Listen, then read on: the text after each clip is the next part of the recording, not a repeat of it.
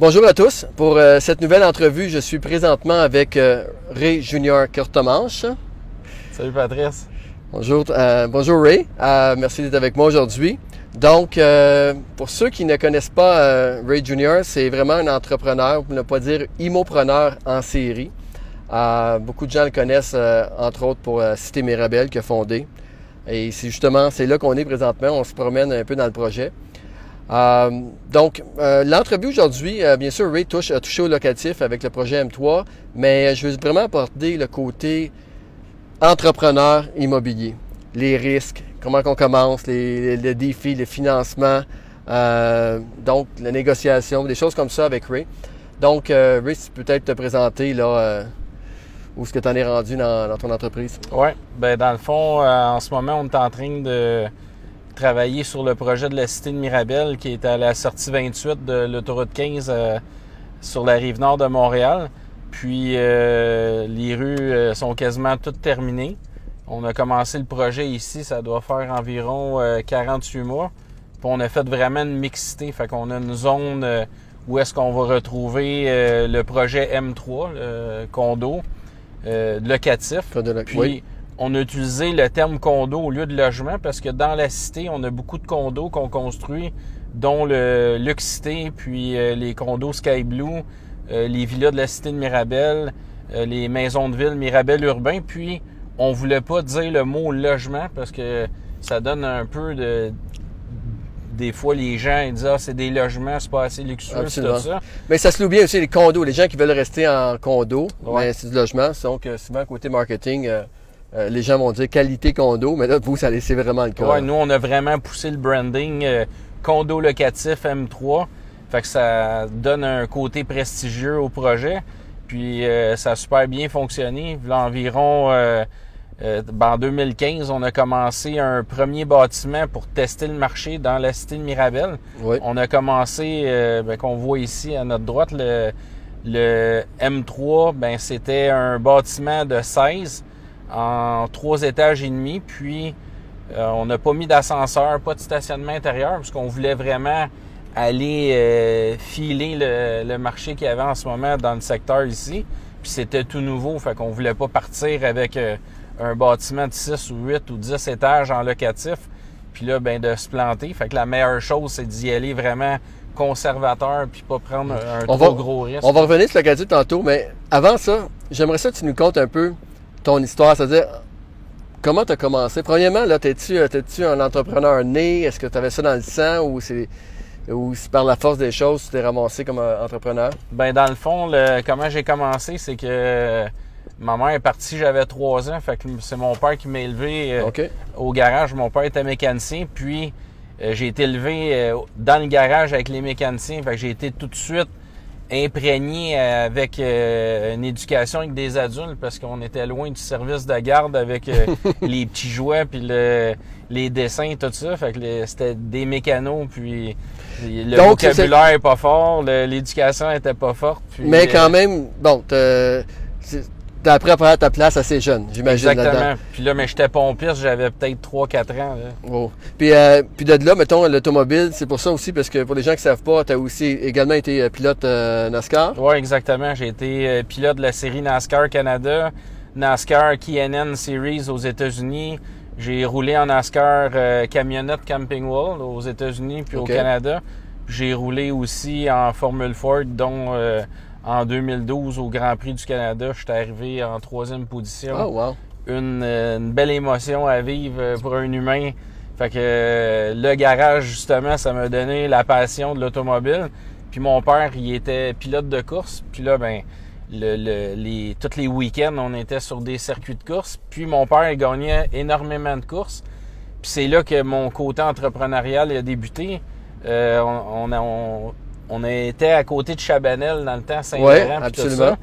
Puis là, ben, euh, les gens d'une usine de chandail mais étaient clients au garage à mon père pour réparer leur camion de livraison puis tout ça. Puis là, ben, ils ont fait des t-shirts à l'effigie de mon père, dans le fond, puis sa voiture de course Tilou numéro 5.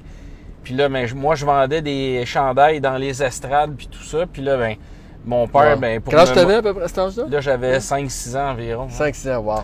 Puis là, ben, euh, mon père me donnait à moitié de l'argent des t-shirts. lui, il en gardait à moitié, puis il en refaisait imprimer d'autres. Puis là, à un moment donné, ben, on vendait plus de t-shirts. Puis là, on a remarqué que tout le monde avait des t-shirts noirs dans les estrades. Fait que la stratégie de marketing, c'était de trouver un t-shirt avec une autre couleur. Puis là, ben, on en a revendu encore euh, une autre grosse Wow. batch parce que là, les gens voulaient avoir une nouvelle Puis couleur. par la suite, donc ça fait que là, bon, bien sûr, euh, l'école, euh, continuer ça tout doucement. Euh, à partir du moment, quel moment que tu as eu ta première entreprise, là, qu'on pourrait dire profitable? Là, Ben là, j'ai C'était-tu dans vraiment- l'immobilier ou non? Ben, ça est un petit peu relié. Dans le fond, c'était dans l'aménagement paysager. Fait que euh, je coupais des gazons, des voisins, le déneigement l'hiver. Ça, c'était à l'âge de 14 ans. Puis quand j'ai eu mon permis de conduire à l'âge de 16 ans, mais j'ai acheté mon premier euh, camion avec une pelle en avant. Fait que j'ai toujours été un peu attaché dans le milieu de l'habitation, les maisons, le bâtiment commercial, bâtiment Puis là, tu as commencé, tu es dans le secteur, dans quel coin que tu étais? À Laval, Euh, quand j'ai commencé, j'étais à Laval, à Duvernay, euh, près du pont Papineau, puis le boulevard Lévesque. OK. Puis là, ben, je sonnais aux portes, puis euh, j'offrais aux clients de, de tondre leur gazon. Puis euh, comme ça, je me suis monté une clientèle. Puis à un moment donné, euh, à l'âge de 16-17 ans, j'étais rendu avec euh, 6 pick-up, 3 équipes de 3 gars par camion. Puis chaque Wow. équipe euh, entretenait 100 maisons. Fait que j'avais environ 600 clients Quand dans l'aménagement paysager. Puis là, ben, ces gens-là, t'es déjà rentré, puis là, ben, ils te demandent euh, Tu pourrais-tu me faire un patio en entour de ma piscine? Pourrais-tu me faire un deck en Tu avais bois? déjà le pied dans la porte, comme on dit. Exactement, en fait, le pied, c'est pied le terrain. Ça l'ouvre, ouvre la porte. Oui. Puis là, ben, l'aménagement me fait connaître le côté euh, de que les gens avaient de la richesse. Oui. Puis là, je voyais des gens avec des immenses maisons de. de- ben, C'est je- vrai, hein? quand même, ça doit être inspirant. C'est-à-dire que là, tu es là, puis tu, tu développes ta business, mais tu développes dans un environnement où les gens sont... C'était luxueux Absolument. parce que les gens qui faisaient tondre leur gazon, mais il y avait moyen de, de, de payer quelqu'un pour faire la job à leur place pour qu'eux puissent s'étendre sur leur chaise longue puis profiter de leur journée pendant que nous, on travaillait. Mais C'est-tu vois... avec, c'est avec ça que tu as commencé à ramasser ton capital pour... euh, Oui, exactement. ouais. Puis, Ouais. comment que. Ensuite, comment tu t'es ramassé dans l'immobilier? Comment tu as commencé dans l'immobilier? Ben c'est ça. Fait que là, dans le fond, le, je suis venu tellement gros dans l'aménagement, ben, dans le tonde de gazon, me rendu énormément gros dans l'aménagement paysager. Puis ça a fait que j'achetais énormément de matériaux dans les centres jardins. OK? Puis là, j'étais en train d'enrichir tous les centres jardins dans la région de Laval. Puis là, je me suis dit à un moment donné, ben je vais me partir mon propre centre jardin. OK. Puis là, j'avais 21 ans, puis euh, j'ai cherché des terrains avec euh, des immenses euh, bâtiments, avec des, des garages. Puis là, à un moment donné, je suis tombé sur un terrain qui était sur le coin de Petite-Côte-Corbusier euh, à Laval, OK. près de Champfleury. Oui. Puis le monsieur il demandait, c'était comme pas loin de 750 000 pour le terrain. Puis là, finalement, j'ai réussi à le négocier à 675. Fait que j'avais baissé le prix de 100 000. Mais j'avais juste 21 ans dans ce temps-là.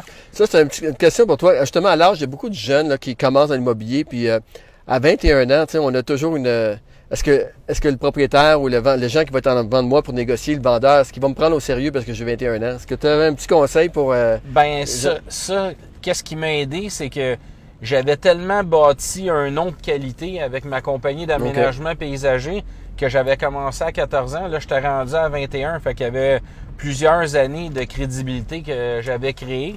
Puis là, mais ça, ça a fait que quand j'ai parlé au monsieur, ben, il connaissait déjà mon entreprise parce que lui était dans le domaine OK. de Fait que l'immobilier. avais déjà quand même une, crédi- une crédibilité de Ouais, bâti. là. exactement.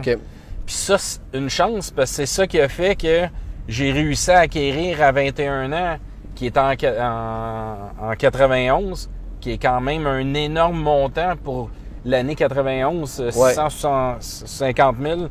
Puis là, ben, qu'est-ce qui me fait que j'ai réussi à avoir le projet? C'est que, un, le monsieur, il avait vraiment confiance en moi.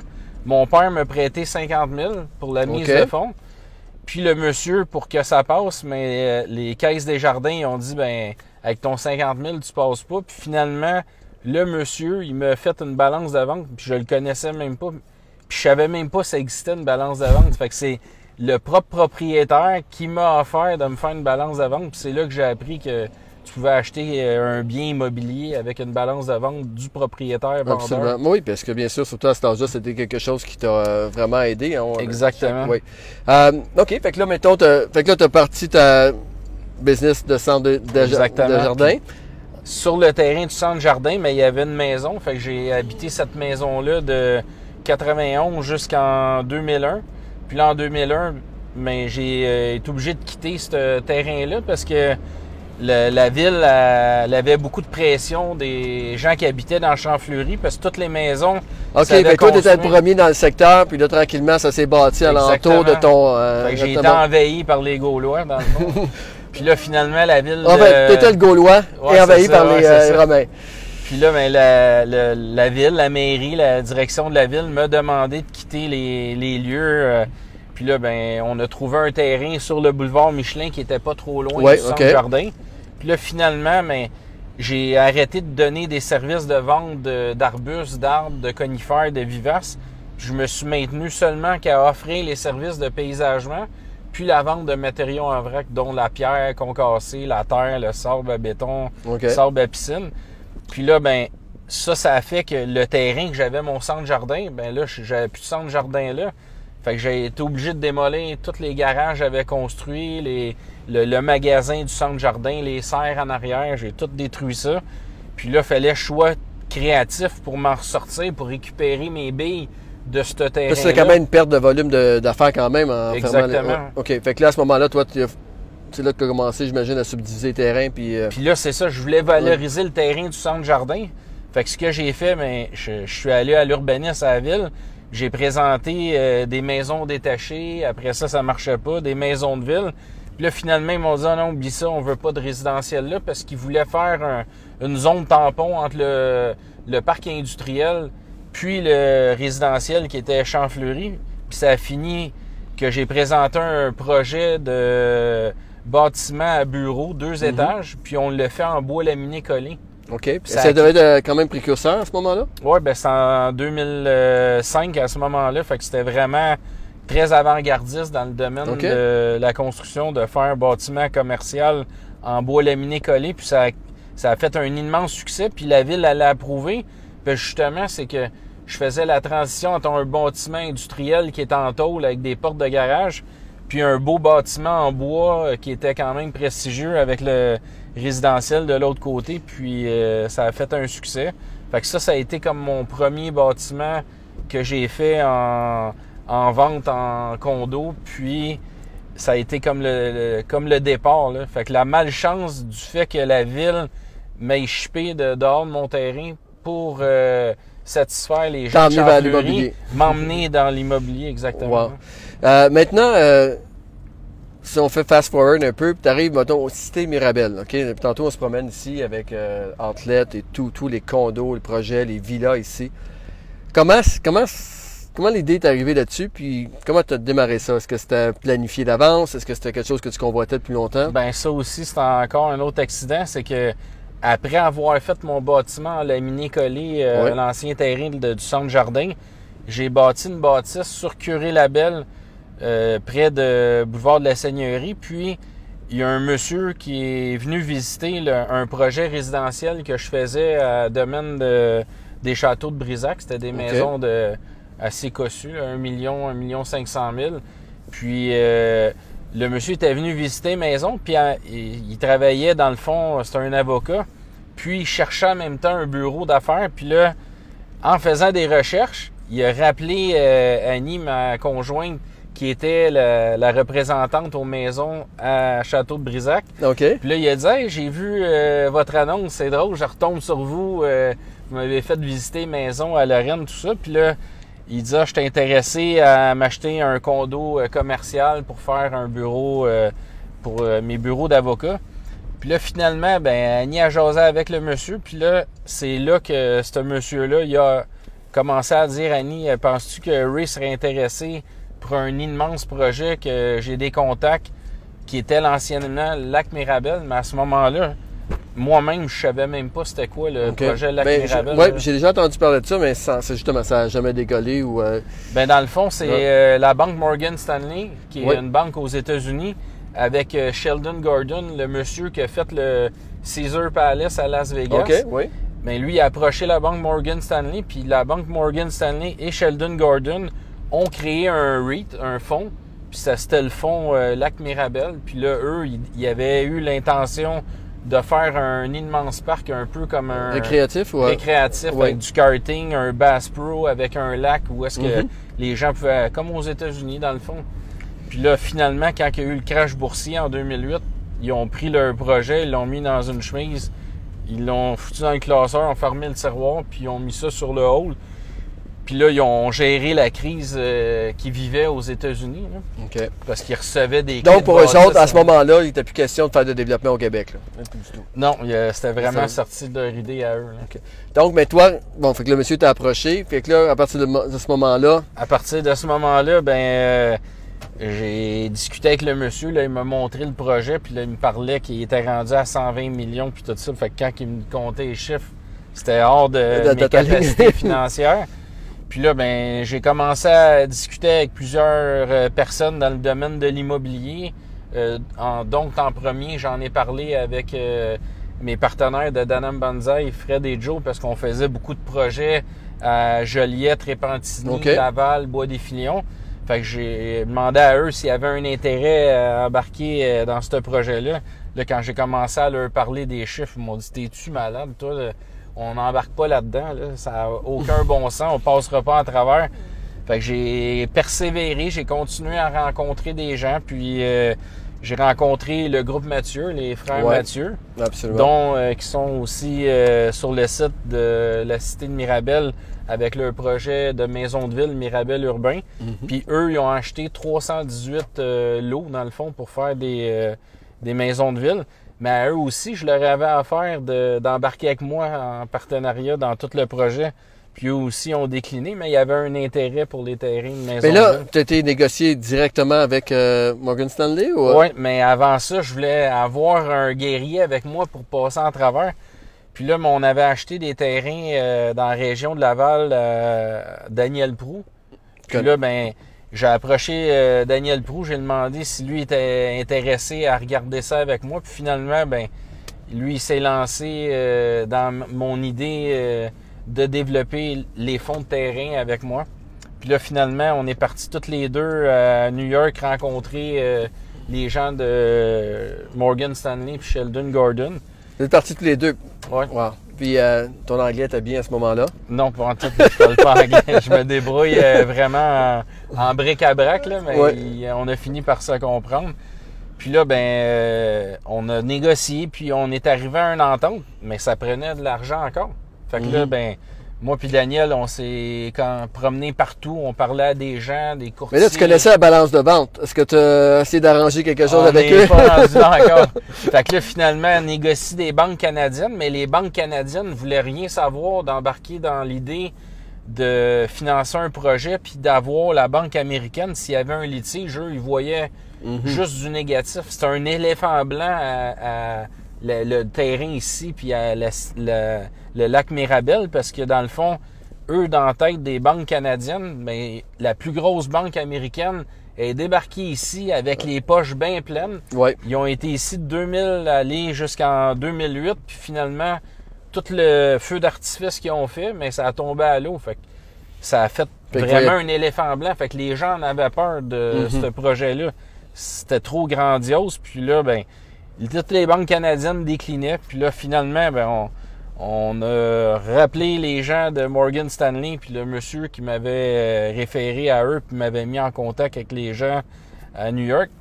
Puis là, ben eux, ils voulaient absolument qu'on fasse la transaction parce qu'eux, il y avait une commission dans Ah, si ça. la transaction euh, elle devenait euh, réalisée. Fait que là, finalement, Ah, des fois, la, la commission, ça motive. Des fois, ah, ouais, les vendeurs, ils voulaient pas que je lâche. Là. Ils voyaient que j'avais de la drive puis que je poussais, puis Daniel aussi. Puis là, finalement, on a rencontré plein de, gens ici au Québec qui, qui se disaient tous milliardaires puis qui avaient de l'argent.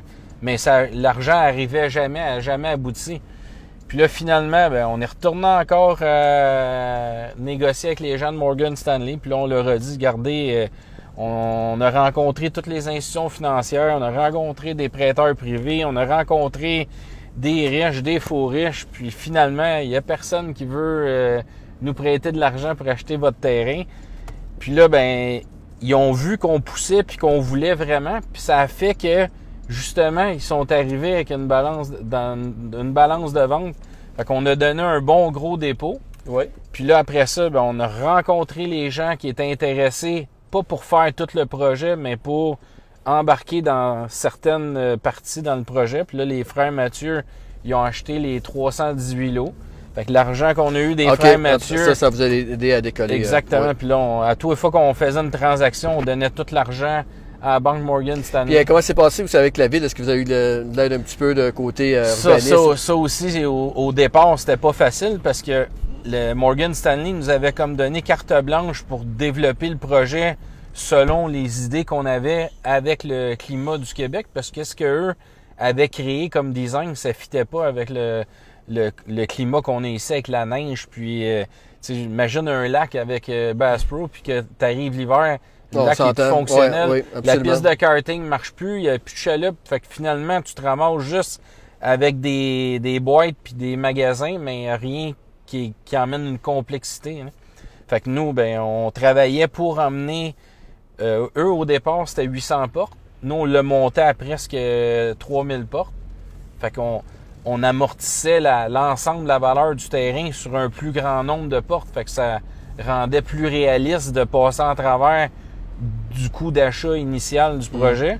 Puis là, ben, euh, c'est de rajouter des idées pour que les gens soient intéressés à venir vivre sur le Mais projet. en même temps, eux, je veux dire, ça leur donnait une porte de sortie aussi. Tu sais, le, le risque pour eux, dans le fond, Ben eux, ils avaient trouvé un pion qui avait Ouais. de la drive, puis qui avait faim, puis qui avait le goût de travailler, puis que eux, ça leur coûtait plus rien.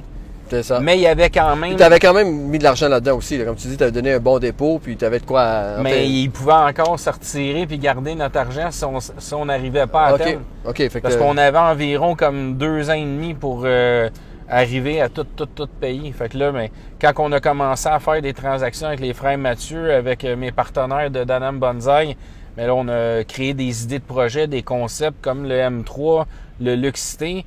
Puis là, on a drivé ces projets-là, on a créé un momentum. On a été, euh, euh, mettons, avec la dernière émission d'Occupation Double, ça a fait connaître, le, dans le fond, le projet Luxité. Fait qu'on a vendu beaucoup de condos. ça a beaucoup aidé. Ouais. Ça a donné de la crédibilité aussi à Danam Bonsaï, à, à notre groupe. Puis là, ben, ça a starté euh, de cette façon-là. Puis là, ben, aujourd'hui, c'est rendu Puis, ben, bon, c'est justement, c'est rendu quand même euh, énorme. Puis, euh, content de voir que tu as vraiment risqué euh, vraiment Ça, tout ce que tu c'était avais la- là-dessus. La totale. Wow.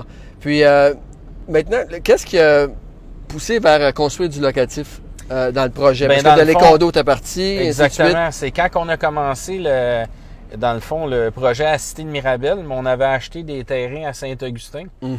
Euh, puis on avait euh, 12 terrains pour faire des triplex.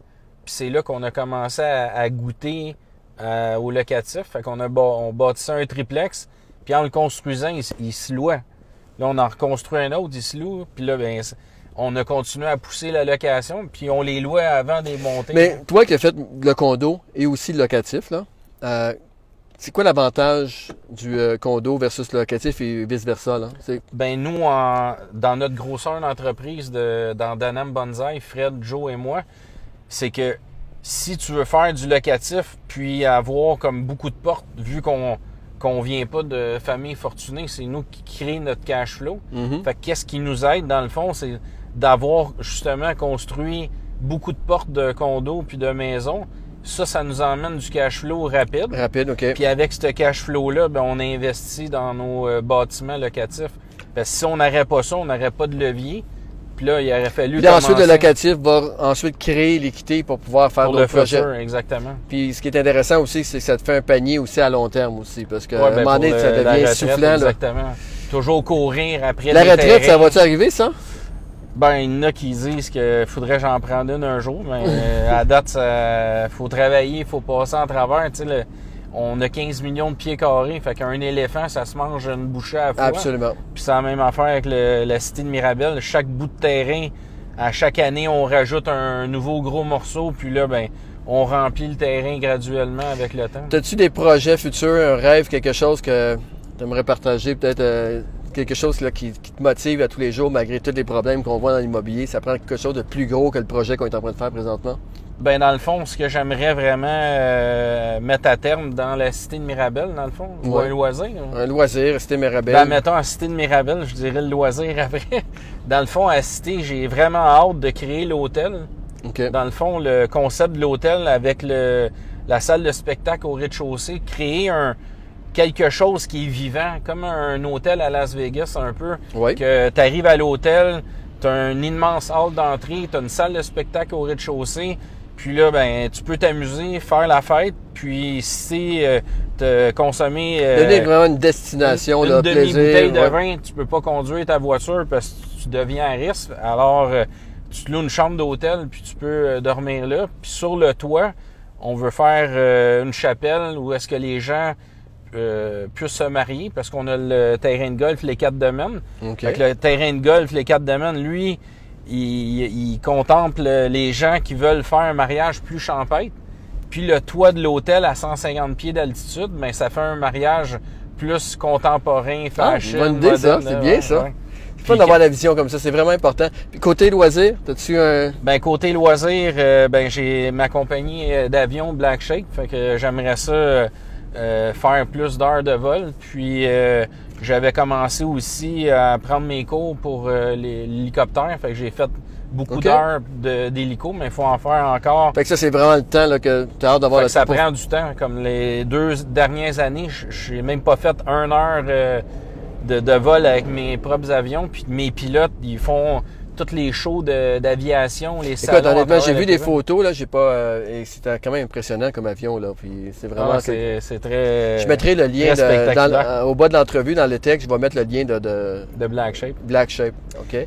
Donc, puis là, euh, oui. puis là, mais dans le fond, euh, ce que j'aimerais vraiment faire, puis qu'est-ce qui a, il a fait énormément connaître la cité de Mirabel aussi, c'est que je, je pilote de NASCAR. Fait que j'aimerais ça euh, faire une course en circuit routier, en OK. NASCAR euh, Xfinity, dans le fond. Ben, pas Xfinity, c'est le.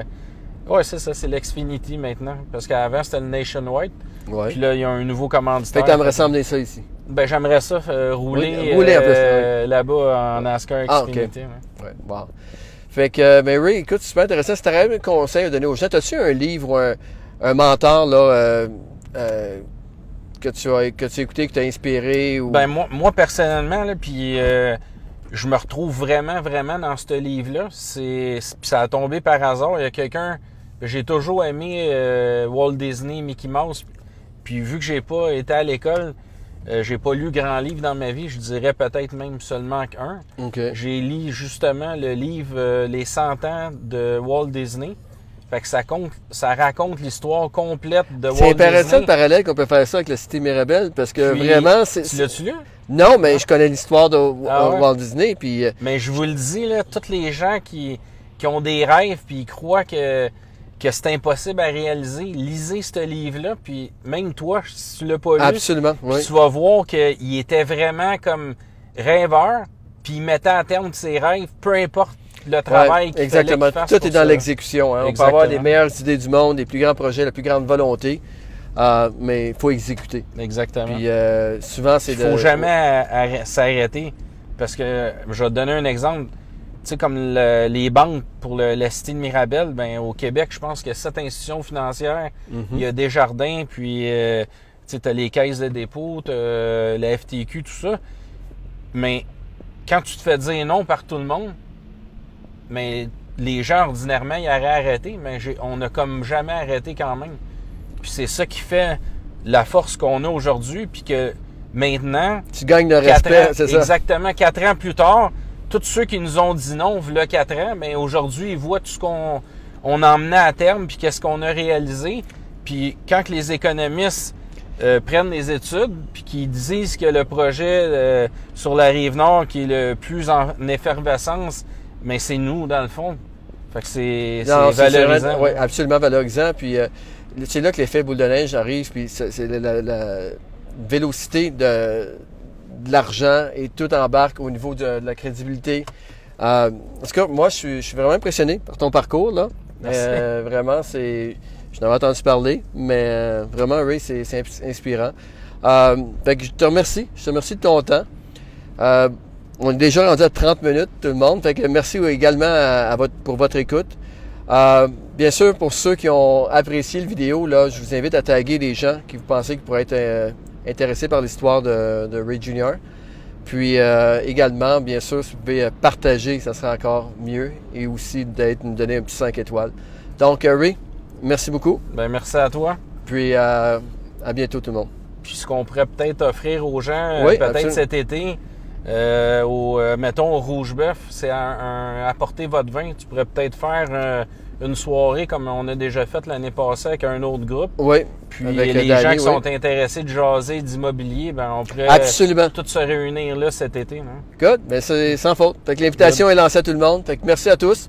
Et puis à bientôt.